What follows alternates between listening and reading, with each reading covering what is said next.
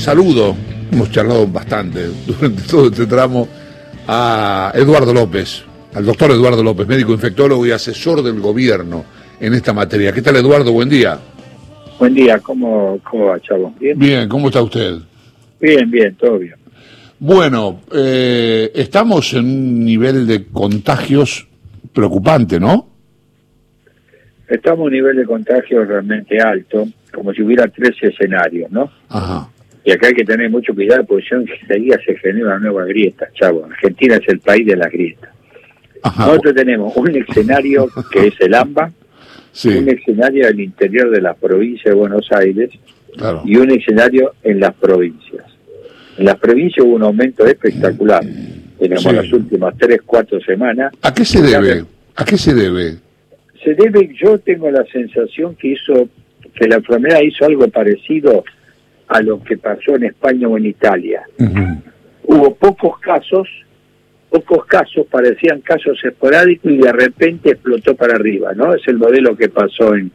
Y, es, y la mayoría de las provincias están en fase 4 o fase 5, con lo cual este, eh, fue una explosión, diríamos, de casos, eh, quizás parte porque hubo migración, parte porque hubo casos que vinieron del AMBA o fueron al AMBA y volvieron con el virus, pero básicamente fue porque se subestimó, yo creo, o se, consideró que estos casos esporádicos no iban a pasar, y esto pasó lo mismo en España, ¿no? Hubo durante una o dos semanas pequeños casos, tres, cuatro, cinco casos, y se, y se consideró, y de repente empezó a trepar en forma exponencial, como está pasando en Santa Fe, como está pasando en Jujuy, en Mendoza y en mismo, el mismo Córdoba, ¿no?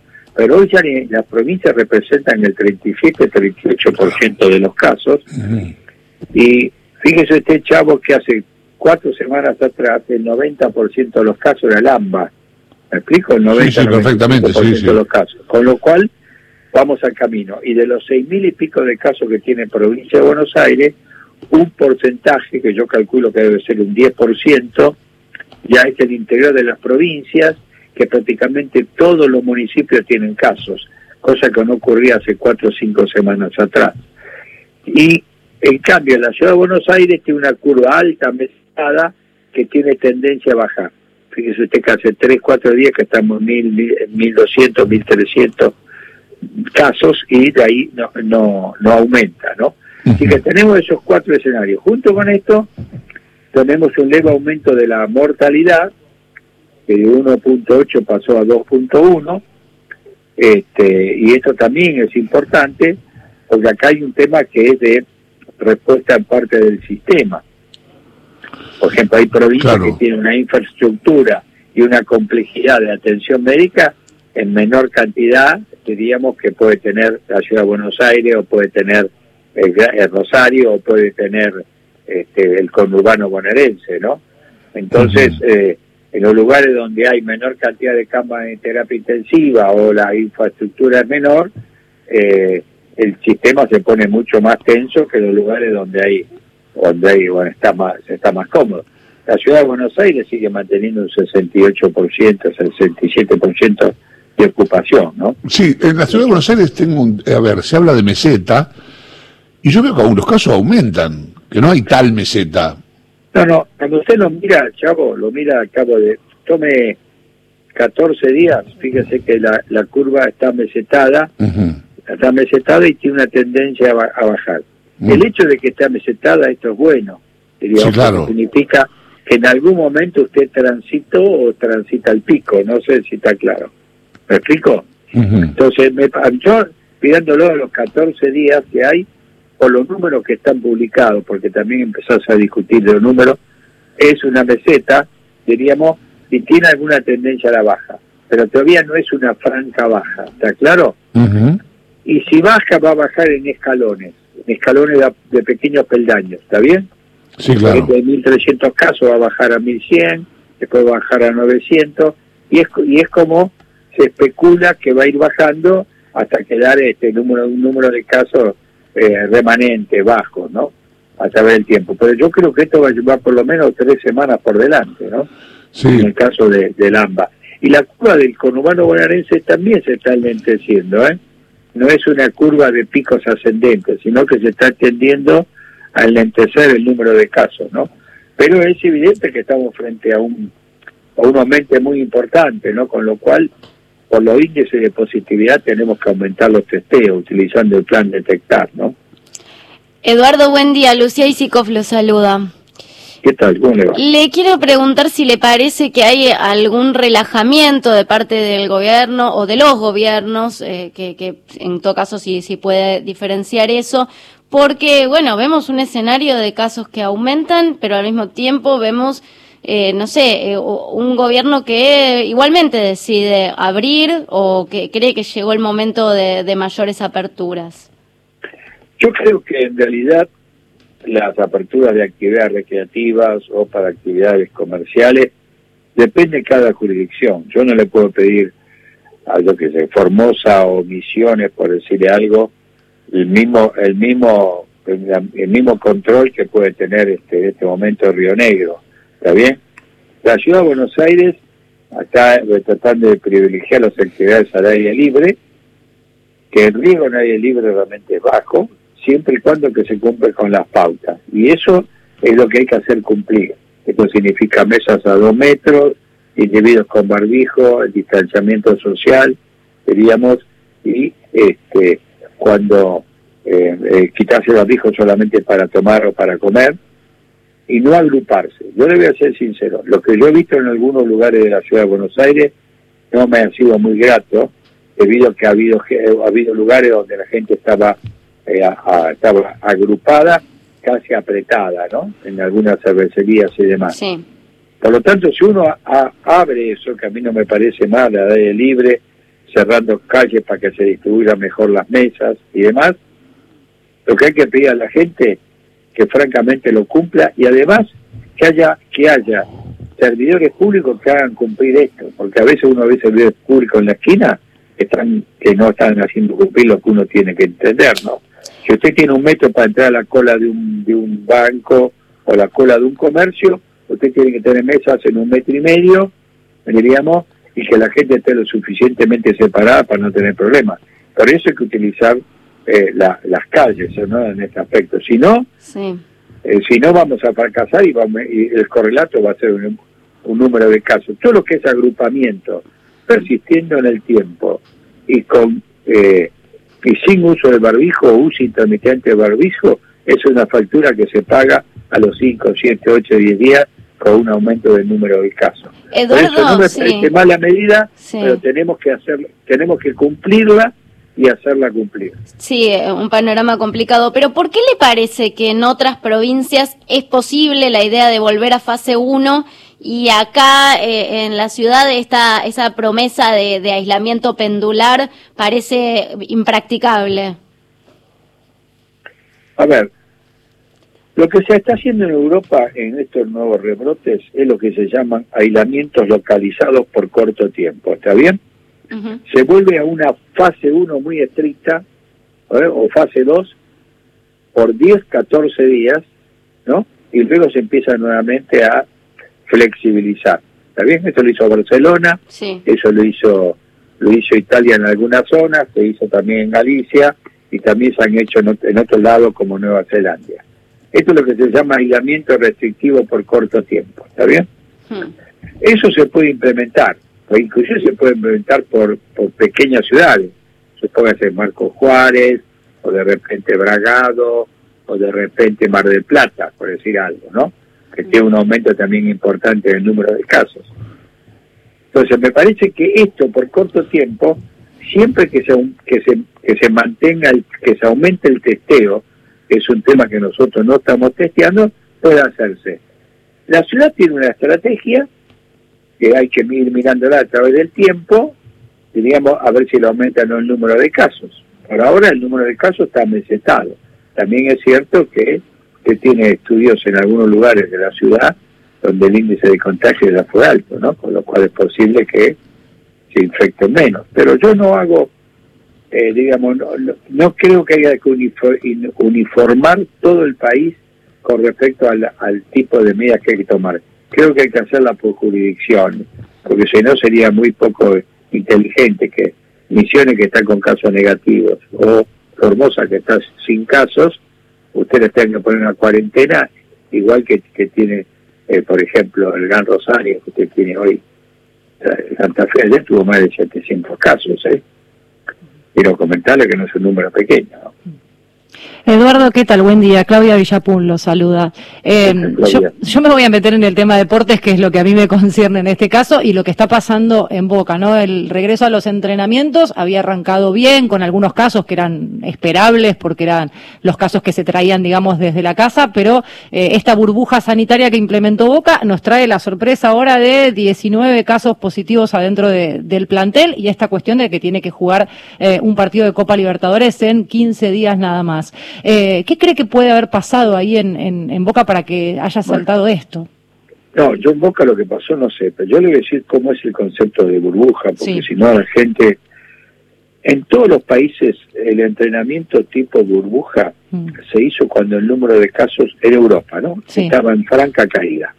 Fíjese usted que no se hizo en el momento de los picos, mm. ni en el momento del número alto de casos, sino se hizo cuando la curva estaba en pendiente, hacia abajo. El segundo punto, el concepto de burbuja implica que si usted esté al día uno, tiene que poner en cuarentena todo el equipo hasta que tenga todos los resultados positivos o, o todo pero tenga resultados, ya sea negativos o positivos. ¿Está claro? Sí. En cambio, si usted testea y supóngase, los manda, manda a, a, seguir funcionando en la comunidad, los testeados, o usted lo ingresa y empieza hacer actividades, entrenar o lo que sea, sin esperar el resultado, el riesgo está que aquel individuo que usted está esperando el resultado, si es positivo, sigue transmitiendo el virus en esa comunidad. ¿Entiende el concepto? Sí. Entonces, si usted lo usted lo testea al día de ingreso, tienen que ponerse en cuarentena y observar qué pasa si alguno desarrolla la enfermedad en aislamiento. ¿Está bien? Sí me va siguiendo, ¿no? Sí, sí, por supuesto. Y en segundo momento, el día 8 conviene un nuevo testeo para reasegurar que usted tiene una burbuja que está eh, libre de virus. ¿Está bien? Ahora, si usted testea y lo manda a la casa, está fregado, pero vuelven a la comunidad. Ahora, si usted testea y asume que son todos negativos y empiezan a entrenar, compartir comedor y demás, si hay uno que estaba en el periodo de incubación que le iba a dar un falso positivo, falso negativo con la PCR, le va a diseminar. No sé si está claro. Y si usted lo testeó y esperó el resultado, pero ante dos días estuvo dando vuelta hasta que tuvo el resultado, también puede transmitir, ¿no? Esos son los, los riesgos que tiene la burbuja. Por eso hay algunos, algunos que el concepto lo hacen diferente. Ingresan a la burbuja, quedan en aislamiento, no se testean y al día 8 los testea, ¿está bien? ¿Por qué? Porque si de interín alguno le aparece, aparece con síntomas, ya lo puede aislar mucho más fácil y no mientras, si usted se lo junta mientras espera los resultados, el individuo sigue transmitiendo el virus, ¿no? No se está evaluando puertas adentro, ¿no? El tema de suspender los entrenamientos por este caso de Boca, porque bueno, sí, ayer... No, no, lo sé, no, lo sé. Yo no, yo lo, mi, mi propuesta era en su momento, era primero era que había que hacer PCR, mientras la AFA pensaba que había que hacer método rápido, cosa que ahora la razón creo que es obvia, a quien tenía razón. Y el segundo punto, el modelo de burbuja hay que conocerlo muy bien, porque si no, pasa lo que pasa estos riesgos, ¿no? Y esto pasa para burbuja de familia y pasa de burbuja de otras actividades, porque Nueva Zelanda y Canadá implementaron el sistema de burbuja para este para la familia. Fíjese usted el sistema de burbuja de Nueva Zelanda, de la NBA. Sí. La NBA primero los llevó, los llevó a un lugar donde no había virus, primer mm. punto. Nosotros aislamos a los equipos en lugar donde hay virus. Sí. Esto, esto está de acuerdo con esto, ¿no? Sí. Los llevó a ese punto. Segundo, teníamos los testeó antes de entrar y los mantuvo en cuarentena hasta esperar todos los resultados. Mm. Sí. Y además le repite la PCR eh, semanalmente. Eh, Eduardo, estamos hablando con el doctor Eduardo López. Eh, hay una pregunta. Boca dice, Boca dice, acá sí voy a hablar del caso particular de Boca, que lo que le pasó le pasó porque había un falso negativo. Sí, es esto, correcto. Esto significa, eh, sí, esto significa que, a ver si lo entendí bien, que tiene el virus la persona, pero todavía no se le ha declarado, por eso no le aparece en el, en el hisopado. Porque usted lo agarró en el periodo 1 del día de incubación. Claro. ¿Me entiende? Sí. Por eso usted los tiene que poner en cuarentena, chavo. Lo que pasa es que entraron todos a la burbuja y ese virus Claro. explotó adentro y se contagiaron Claro, todos. ¿Pero por qué? Porque no los puso en cuarentena. Usted tenía que Ah. haberlos puesto cada uno en habitación individual, Como hizo River. baño privado, ¿me entiende? Como hizo? River.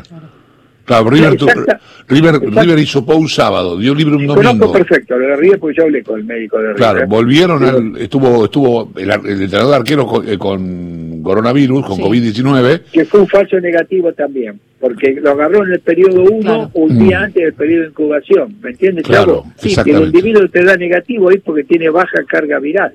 Ajá, algo interesante. Sí, porque Por dijeron, eso, por eso, Claro. por eso, no contar ni en Boca ni Boca contra River, como yo soy hincha San Lorenzo, me es fácil. claro, Pero le digo que la burbuja tiene un concepto de definición muy clara. Usted se esté al día uno, tiene que ponerlo en cuarentena por lo menos hasta tener todos los resultados a la gente. claro, No que empiezan a compartir, porque le dio falso negativo, porque estaba con baja carga viral, igual le va a transmitir la enfermedad, para que a medida que pasan los días, el individuo va a empezar a tener más carga viral. claro, claro, este, incluso, claro, lo- porque River, después de que le dio positivo al, ar- al entrenador de arqueros, Sí. encerró a todos los futbolistas de, de habitaciones Total. individuales. Exactamente, y los volvió a testar. Los vianda, volvió a y testar. con vianda, eh, ca- chavo, y con vianda. Sí, Y después los testeó y le dieron todos negativos. sí. Claro, con vianda. Los puso a todos, los testeó el día martes y el otro negativo, y lo iba a retestar el día, al día 8 del contacto para estar totalmente seguro. Yo lo hablé con Pedro Hansen, este Sí, el sí. tema este, Sí. en una charla, digamos, de colega a colega, muy buena, y el, y el modelo que utilizaron fue esto, diríamos. En cambio, si usted- bueno, yo vuelvo a insistir, es un tema de, de estrategia, ¿me explico? Sí, perfectamente. Da las, digo, a ver, viéndolo de afuera, y esto está mal, porque uno habla sin conocer adentro, ¿no? Que la confianza mata al hombre, no sé si me Mm, entiendes. Sí. O sea, los testeos asumo que son todos negativos mientras espero el resultado y ahí es donde te pasa porque hay falso negativo, sí, claro que hay falso negativo. En el fondo la PCR, este, chavo, no es 100% sensible, Claro. es 95, 93, pero aparte, cuando el tipo está en el periodo presintomático, el individuo, o está el día 1 o el día 2, tiene muy baja carga viral y la PCR puede dar negativa y ser un falso negativo. Por eso, hasta esperar todos los resultados, usted tiene que poner a todos en cuarentena. Sí.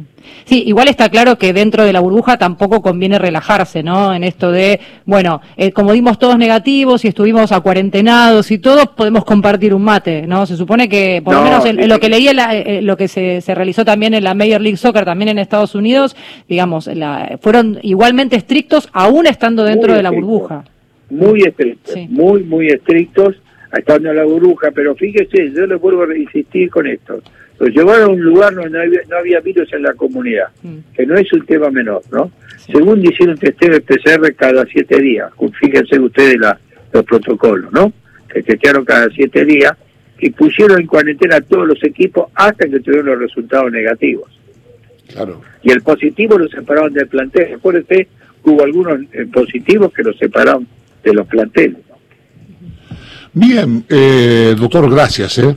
Ha sido No, usted muy gracias, amable. Pido Gracias. disculpas si no quiero entrar en ninguna polémica con el fútbol, ¿eh? pero esto es lo que técnicamente No, no, no, para nada, al es lo que contrario. se utiliza, ¿no? No, no, al contrario, nosotros nos, como decían nuestras, nuestras maestras, este, nos desasna, Perfecto, bueno, bárbaro. nos, nos da conocimiento. Gracias, bueno, ¿eh? muchas gracias y muy buen día. ¿eh? Eduardo López, el doctor Eduardo López. Sí. Lo dijo el médico